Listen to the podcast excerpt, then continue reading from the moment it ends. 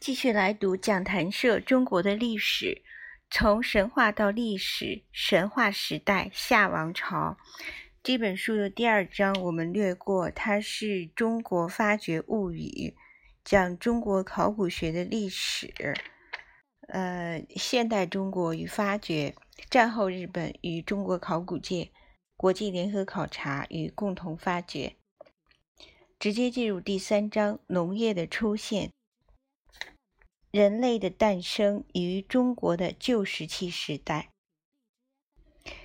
人类的非洲起源说与多元说。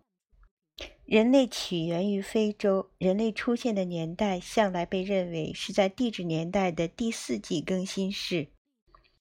但是，根据现在的古地磁年代的程序划分等观点，学界多以一百七十万年前为界。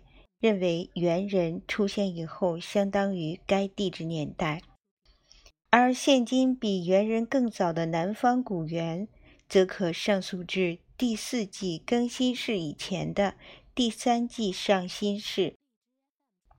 一九九零年代，在埃塞俄比亚发现了始祖地猿的化石，使人类起源有可能追溯至五百万年以前。能直立两足行走的猿人发明了石器。目前所知最古老的石器是发现于埃塞俄比亚哈达尔的二百五十万年前的石器。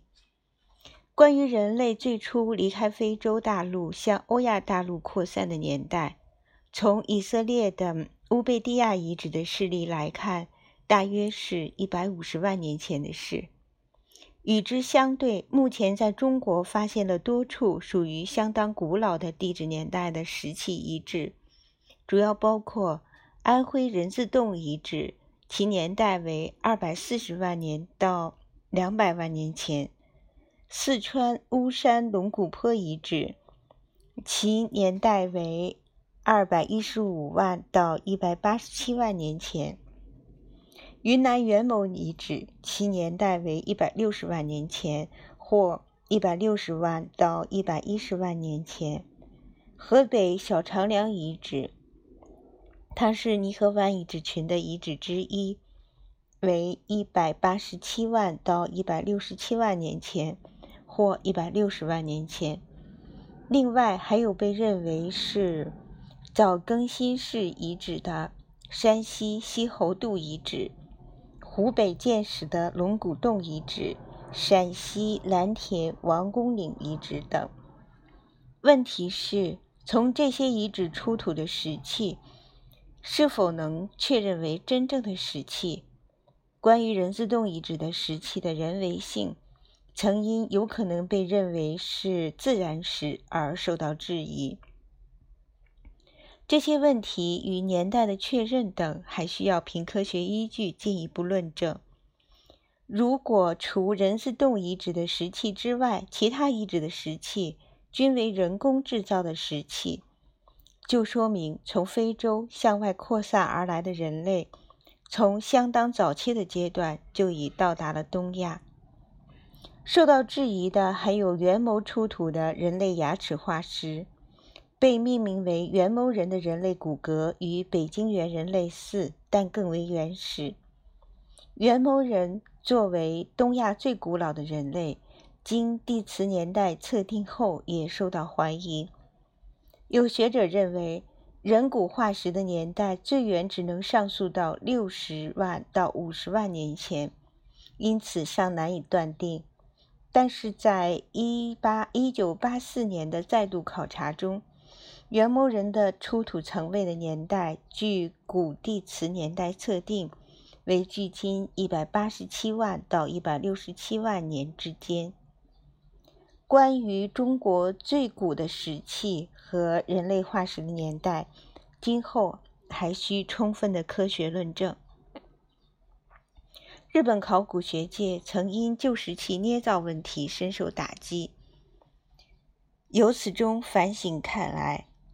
中国的旧石器年代断定问题也应该进行充分的科学论证，而不是根据轻率的预见来展开讨论。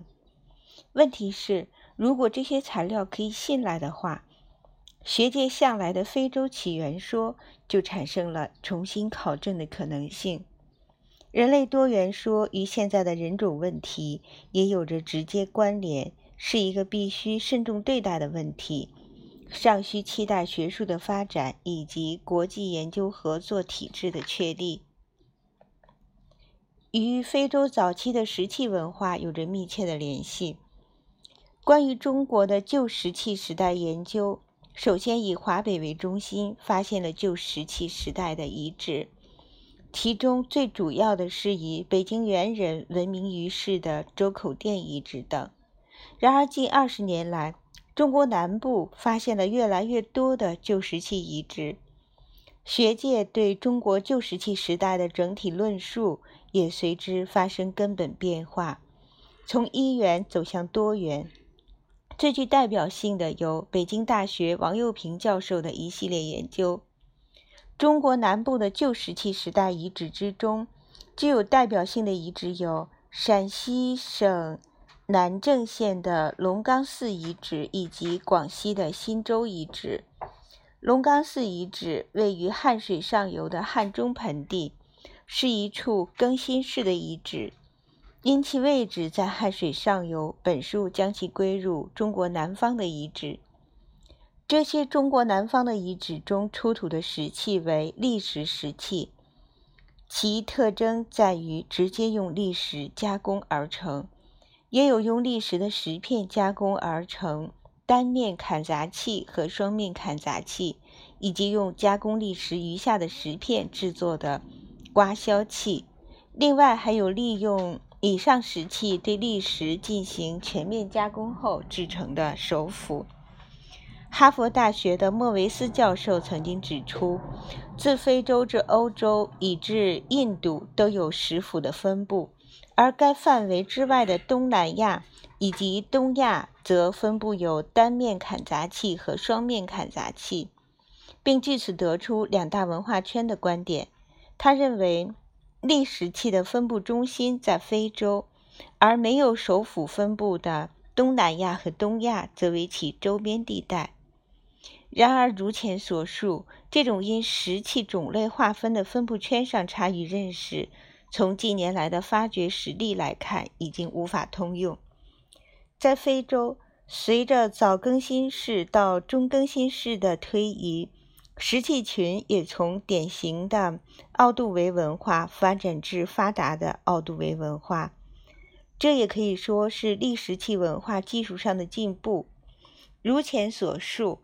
属于晚更新世的以色列乌贝蒂亚遗址，是人类从非洲向外扩散时留下的最早的遗址，其年代测定为一百四十万到一百一十万年前。而格鲁尼亚的德恩马尼斯遗址，也从一百五十万年前的地层中发现了猿人的人骨化石和石器。至少在一百五十万年前左右，猿人就从非洲扩散到了欧亚大陆，并且在欧洲还诞生了以受到非洲石器文化影响的首府为特征的阿舍利文化。这是一种以非洲典型的奥杜维文化为基础，产生于欧洲的砾石器文化。关于近年来发现的中国南部的中更新世的石器，王佑平教授将这些石器的种类组合与非洲及欧洲的中更新世以前的石器进行了比较。王佑平教授再把中国南部的中更新世的石器与非洲、欧洲各地的石器比较后，认为与中国的这些石器种类和石器组合最为近似的。是典型的奥杜维文化，并且较之更晚阶段的非洲发达的奥杜维文化以及欧洲的阿舍利文化，中国南部的石器文化更类似于早期阶段的奥杜维文化。在比较典型的奥杜维文化与中国南部的石器文化后，发现两者的相似之处在于石器的组合比例。砍砸器所占比例均为百分之五十，另外两者均包括一种被称为圆首斧的、具有首斧原型的石器技术。王佑平教授认为，在非洲诞生的人类以及人类发明的石器技术，很可能早已扩散至东亚南部地带，或者说，中国南部的古石器群及古人类与非洲早期的石器文化有着紧密的联系。那么，后来的发展变化为何产生了差异呢？因八千米高峰诞生而安定孤立的中国南部。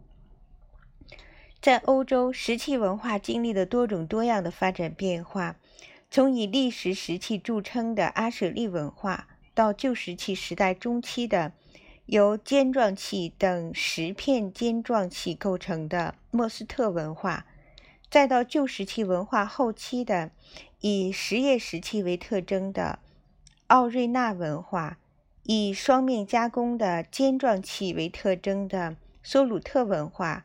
以及以骨角器为特征的马格德林文化等。与之相对，在中国大陆南部，中更新世与晚更新世则没有出现太大变化，唯有时间缓慢流淌而过。原因在于喜马拉雅造山运动。第三纪上新世末期，青藏高原的海拔仅一千到两千米。到了第四纪更新世，喜马拉雅与青藏高原突然隆起，形成了与现今相当的海拔八千米的景观。这个变动在欧亚大陆上形成一道巨大的屏障，欧亚大陆东部及东亚因此与欧洲大陆隔绝开来。亚洲的乌吉、喜马拉雅山脉及青藏高原阻挡了来自太平洋的湿润空气。给东亚带来了特殊的气候条件，即夏季湿润、冬季寒冷干燥的季风。其中，中国南部的亚热带及热带的湿润气候环境，在更新世期间保持了相对稳定的持续。在这种孤立的地理环境中，也形成了安定的人类生活。可以想见。正是这种环境，使得石器的制造技术没有产生太大的变迁。在中更新世的最温暖时期，亚热带的湿润的森林一直扩展至黄河中下游地区一带的华北地区，砾石石器分布的北线到达了黄河中游地区。可以说，从华南到长江中下游地区以及黄河中游地区一带。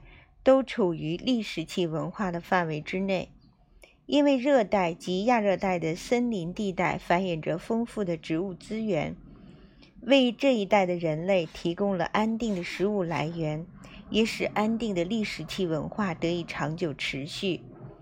另一方面，从华北北部到西北地区，以至中国东北地区。形成了与砾石加工的砾石石器不同的用砾石石片制作的小型石片石器文化，这是与华北南部至中国南部的石器显示出巨大的系统差异。华北北部与中更新世相关的小型石片石器，经古地磁年代测定可知，其中的河北省小长梁。东古坨、岑家湾等遗址的年代可以上溯至一百万年以前。这些遗址的石器的原料多为石英、石英岩、玛瑙等小型石材。有学者因此认为，小型石材正是制作小型石片石器的原因所在。但是，华北向来被划分为两大系统。即大型石器的科和丁村系，以及小型石片石器的周口店第一地点治愈系。周口店第一地点即著名的北京猿人的发现地。大型石器的科和丁村系可以看作中国南部历史时期的系统，小型时期的周口店第一地点治愈系。则多见于华北北部以北至东北部一带。华北地区可以说是华北南部与华北北部的两个文化系统的交界地带。中国南部的砾石器文化以在亚热带气候条件下繁衍的丰富的植物资源，如植物根茎、果实为食物。石器应当是当时用于这类食物的获取和加工。另一方面，华北北部以北属于温带气候，小型石片石器主要用于动物解体及捕猎。由此可见，该区的食物资源较中国南部地带更依赖于动物资源。有趣的是，这些差异还反映着当地条件的差异。砾石器文化圈位于平原的开阔地带，而小型石片石器圈则多见于洞穴及岩石下方等山地的遗址。正是这种地形的差异。导致了上述食物资源的不同。即使在中国南部地区，从广西、贵州等西南部省区的砾石器文化来看，其石器种类的组合也有所不同。西南部的遗址立地与华北北部以北同样，多为山间的洞穴遗址。西南部的石器。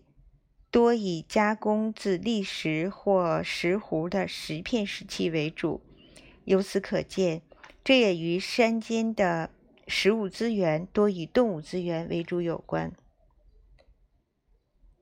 猛犸的祖先与非洲象是近缘。在考察华北石器时，还有一个值得注意的事实是，这些华北小型石片石器群后来都有急剧变化的倾向，以及。在华北以北，石器加工技法和石器组合与中国南部相比，历经了从斜轴尖状器到刀形器再到细石叶的变化。这种变化与后期旧石器时代细石叶的变化一样，与包括欧洲和西亚在内的旧大陆有着共通的趋向。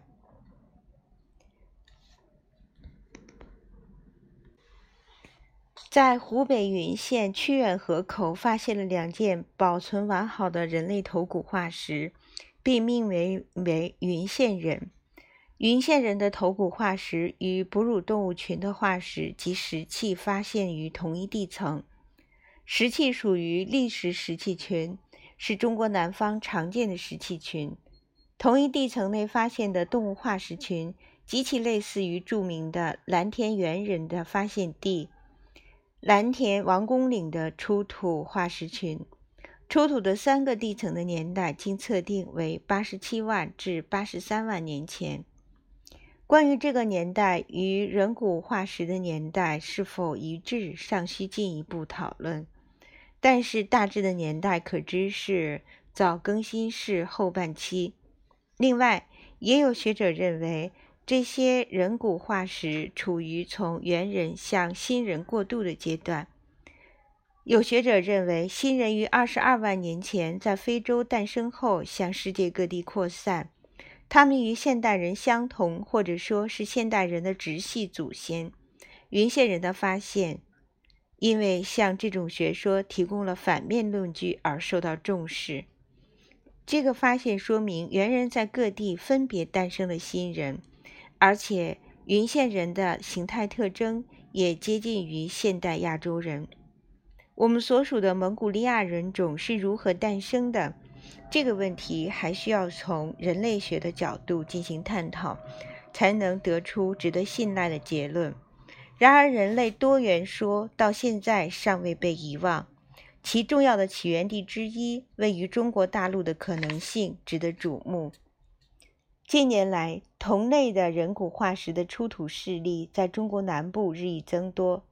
饶有兴味的是，出土地点均位于砾石石器群的分布范围内，其中包括蓝田人、云县人、和县人、南京人等等。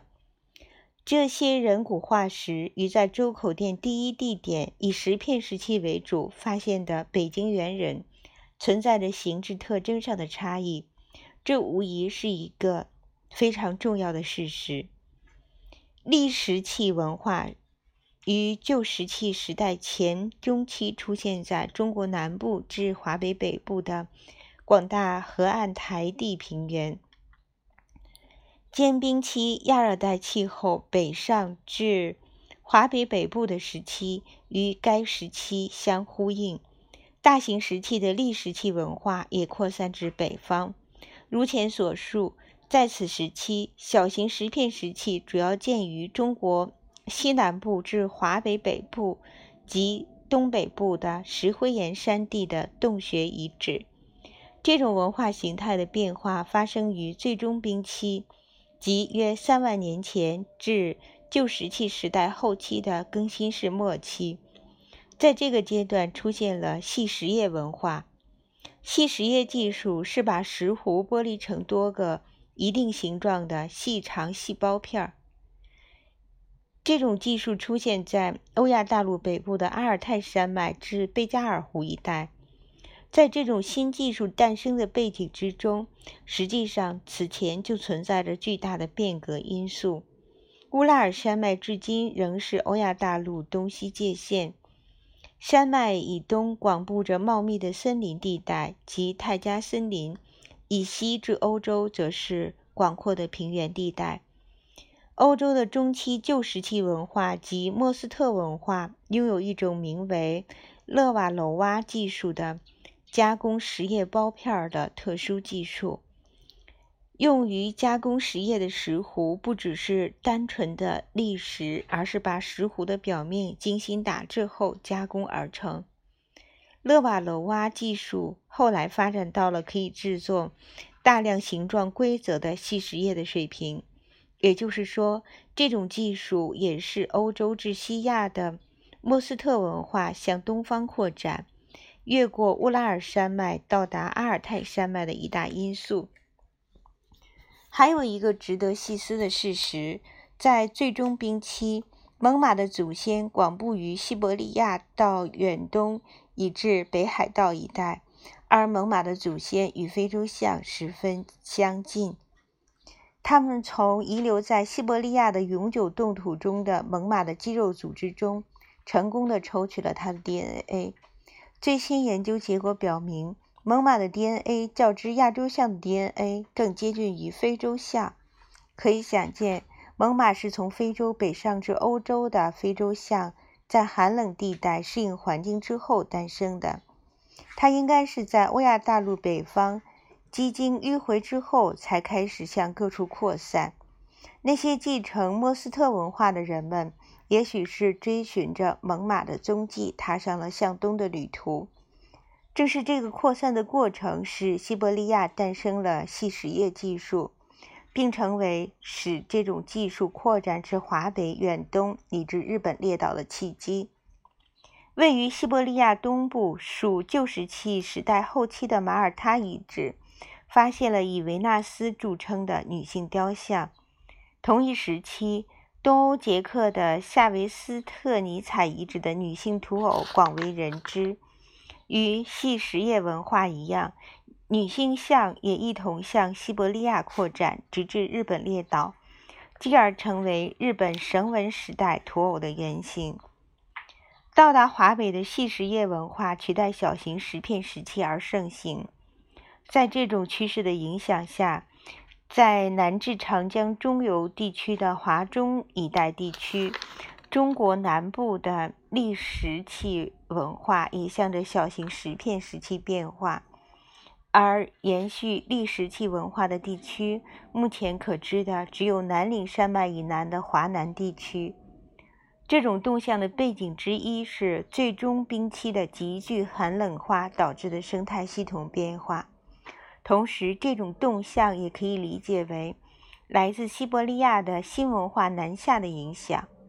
相对于一直以来处在喜马拉雅山脉和青藏高原围绕的安定环境之下的砾石器文化圈，华北南部以及华中地区的位置，可以说是正好处在来自北方的细石叶文化圈和向来存在的。第石器文化圈的交界地带，实际上这一带正是在更新世末期到全新世过渡期及最终冰期告终时诞生了栽培作物的地带。